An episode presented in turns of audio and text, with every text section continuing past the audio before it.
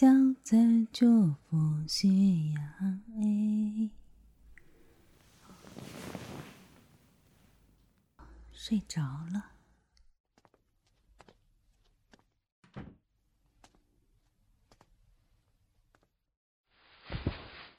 喜妈，我很难过，我们可能又要搬家了。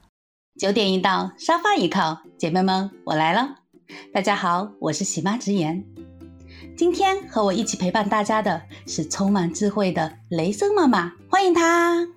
喜妈你好，大家好。雷森妈妈，我最近认识了一个姑娘，她和我讲了一下她的故事。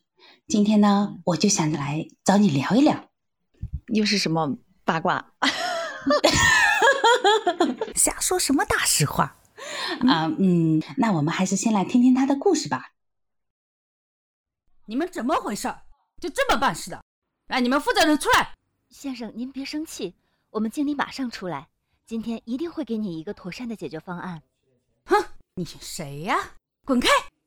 今天不给一个解决方案，我就从你们这儿把资金都调走。先生，我知道您是我们这里的 VIP 客户，可也不能动手。那是动啥手？我这会儿才是动手。嗯，谁抓着老子的手？兄弟，有话好说啊，咱们不跟他一般计较。走，咱去楼上行长办公室聊。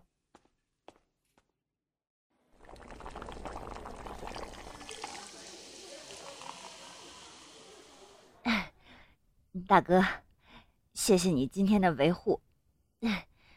小妹，敬你。老妹儿，不用谢，你个女的，不用那么辛苦啊。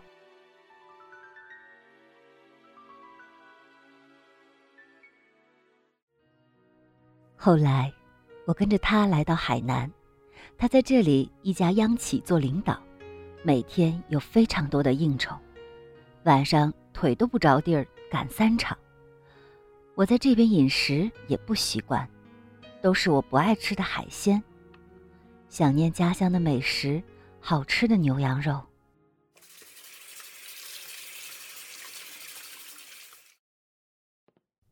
媳妇儿。今天吃啥呀？今天吃炖羊肉，我妈特地寄过来的，可好吃了。这有啥好吃的？海鲜做了吗？咋没看到呢？没做呢，以为你不回来吃，也没买。媳妇儿，不是我说你，这女人没啥事儿，在家就是得伺候好老公。我爱吃的都得准备起来，我想吃就得能吃上。还有这地板今天没擦呀，怎么踩着那么多灰呢？听着没？之后要备着海鲜啊，还有这菜里都得放点酱油，不放酱油让人咋吃啊？一点胃口都没有了。对了，明天我带四个朋友回家吃饭哈，好好整着，多买点海鲜啥的，酒要茅台哈，水果也多买点。还有人要是太多了，你就别上桌了啊。他不止没有关心我想要什么，想吃什么。还希望我自己适应环境，适应他的节奏，甚至什么事情也不和我商量。媳妇儿，你收拾下行李，咱们明天去上海。怎么那么突然？我才在美容院充值了会员卡。我们什么时候回来？我好安排一下。哎，这女人呐，那果然就是干不了啥好事儿。我答应那边一个企业的邀请了，去那边创业，这边都已经辞职了。这次去上海呀。准备是大干一场的，可能就不回来了。什么？你怎么都不和我商量？难道我没有事情要处理的吗？我刚应聘了几家单位，谈的也都不错。哎，别磨叽了，这事情就这样了啊！抓紧收拾，明天下午飞机。有些不好带的就别带了，到那边再买。你的计划里是不是都没有我？都不和我商量，自己做决定了？考虑过我的感受吗？商量啥呀？这种大事肯定我来定啊！你跟着我就行了，还不用你费心，多好！哎，女人嘛，就是照顾好家里和自己的男人，听话乖巧就行了啊。起初我以为他是维护，那种大男子主义是开玩笑。后来我知道，他真的是这样的。我实在无法接受，我不是只奔着钱去的。我有能力养活自己，我是渴望家庭的温暖。我最终还是跟着他来了上海，他也依然自顾自计划着他的人生，每个月给我一些家用，希望我给他生个孩子。哼 我才不想生呢！你这么大了，生出来能带几年？以后可不都得压在我的身上？我们有着价值观、世界观的差异，我觉得和谁过都是过，就顺着他一些。没想到自己过得那么憋屈，还特别没有安全感。当初做的这个决定，我不能后悔，只能把自己尽量过好。我现在只能选择在我们在一起的期间多充实自己，做好可以随时离开他的准备，不想耳边总是传来：“媳妇儿，你给大家唱首歌。媳妇儿，你去买些烟。老大哥要抽软烟。媳妇儿，你去敬酒，打个通关。媳妇儿，给我生个儿子吧，我只有两个女儿，女娃没用。媳妇儿，你去买单，顺便给各位大哥叫好代驾哦。”你看啊，这个故事里面的主角啊是个北方姑娘，她当时呢为情所困，正想离开这个伤心地，就在这时，他就遇到了一个相差二十岁的老男人。这个老啊，只针对是说他们的年龄差距大。嗯，就因为他当时帮他解了个围，他之后就义无反顾的跟他离开了。第一次听这个故事啊，我觉得他有点草率了。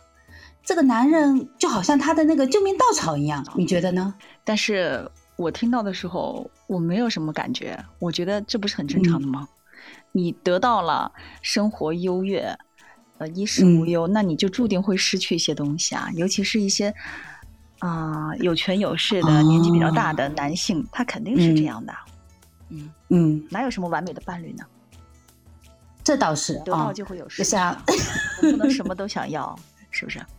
对，你看啊，我现在呢也有一种感觉，好像，嗯，小姑娘选择老男人的这种现象好像越来越普遍了。嗯，你看啊，我以前听大人们讲，他们那个时候啊，相差三岁都觉得说是一个代沟了。再到后来，大概两千年左右吧，我姐姐结婚那会儿，她和我姐夫相差六岁哦，他们大人都觉得是勉强接受。但是到了后来一零年之后。他们就是那种相差九岁啊，或十二岁，大家都觉得，嗯，哎，好像也还可以。但是到了现在，相差二十岁的居然都一大把一大把的。没错，越来越多，因为现在这个不得不承认，贫富差距在越拉越大。啊，这个一定会影响到婚配这些实质性的表层现象的。我也看到过一些相关的报道，说是从上个世纪，就是九五年左右开始，男女的这个婚配比例的年龄差距正在越来越大。哦，我就在想啊，这个婚配的年龄差距越来越大，是老男人身上应该是有一些特别的优势吧？你觉得呢？优势太多了。首先就是财力的优势。对不对？他经过年龄的积淀打拼有钱。第二，他看到世界更大，有阅历，有阅历就代表着有魅力。啊，又有年龄 又有阅历的男人，他一定是很有能力的。啊，财力和能力嘛，这个不可否认，他肯定会形成吸引力的。财力、阅历、能力三力可以拿下不少的小姑娘，是不是？至少他可以打平了。得到一些就失去一些，就像这个故事里的女孩一样。对，我觉得好像也没有绝对哦。原先我也觉得说老老一点，或者说年龄相差大一点，他可能会更珍惜，或者说是更能体贴人。但是有时候应该也不一定，对吧？老男人更专制，更难改变。他的那个想法可能已经呃固化了，就已经不太会变了。你跟着我走就好了。嗯啊，我我过的桥比你走的路还多。对，吃的盐比你吃的米还多。你看故事里面这个男的不就是这样吗？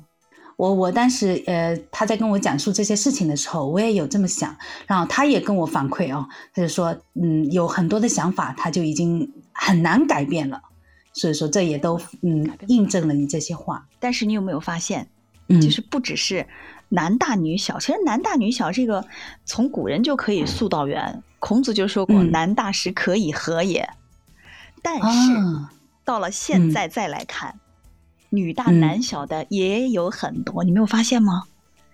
你看，嗯、钟丽缇、哦对对对对静，嗯，还有台湾那个贾静雯，对，就是演那个《倚天屠龙记》里面是不是？啊，对对对，那个最美的赵敏。啊，嗯所以你看，其实也是印证了我们之前说的，这些女性嗯哪一个没有钱，对不对？有钱有地位。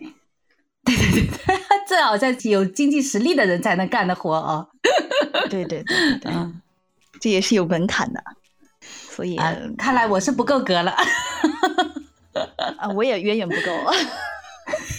我说这这听着你说的这个例子里面啊，就伊能静呀、钟丽缇呀，还有那贾静雯啊，他们好像先生好像不是很突出，对不对？女强男弱，平衡嘛，也是平衡嘛。对其实跟男大女小也是一样的呀。我享受你的这个财力和资源给我带来的优势，以及对我事业上的帮助嗯，啊，我带给你青春呐、你跟年轻人在一起，你不觉得你更能找回青春吗？哎呀，虽然我这这这只能意会啊，人家没体会过，你知道吗？哎，希望你加油挣钱吧，等你挣了钱，你去体会一下。呃，不了不了不了，我我有我家先生，够了够了。我觉得那也是一种压力。你看那个萧亚轩，她不是之前的男朋友都比她小很多吗？然后越换越小，越换越小。。对，萧亚轩的男朋友嗯永远只有二十多岁。她专一的对象就是二十岁的男人，是吧？对，对对对，她的男朋友永远是二十多岁。那看来我只有羡慕的份了。嗯我看过一组数据，就是在这个嗯男小女大里边哈，在嗯。九十年代初的时候，可能只有百分之十几，就是一嗯。百对夫妻里面或者一百对情侣里面，只有百分之十几是男小女大，但是到嗯了十年前的样子，就已经嗯。就已经到了百分之四十哦。这么夸张，上升这么快吗？对，可是我身边没看到什么这种例子啊，这百分之四十几是咋涨的呢？嗯人家写在脑门上吗？我比我老公大，啊、男人更加不会写。我比我老婆小，我找了一个大老婆，人家会写写着吗？人会告诉你吗？也对，也对啊，啊，啊，对啊，尤其是男性，他可能不太好意思说出来，因为你真的发现哪有什么特别普通的女人，她美貌也没有，财力也没有，她能找到比她小的还不错的老公，哪里有啊？对对对，你去看那种年轻女孩找那种年纪大二十几岁的男人，那男的很普通的也很少很少。嗯，都还是有一些比较突出的那个部分，很帅气，要不就是很有那种经济实力。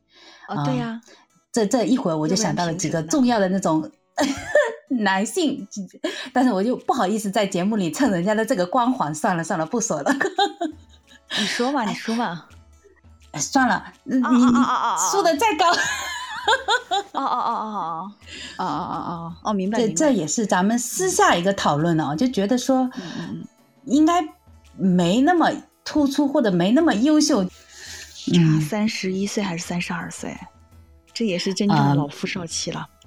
对，那个还有一位特别有名的呢，咱就不说了，人家是科学家啊，那就叫爷孙恋了。爷孙恋也是老少配嘛。啊、嗯嗯嗯嗯，对。嗯那你说这女生选择小一点的，你说是不是贪图她年轻的肉体呀、这个讲出来好像是不是有点小害羞啊？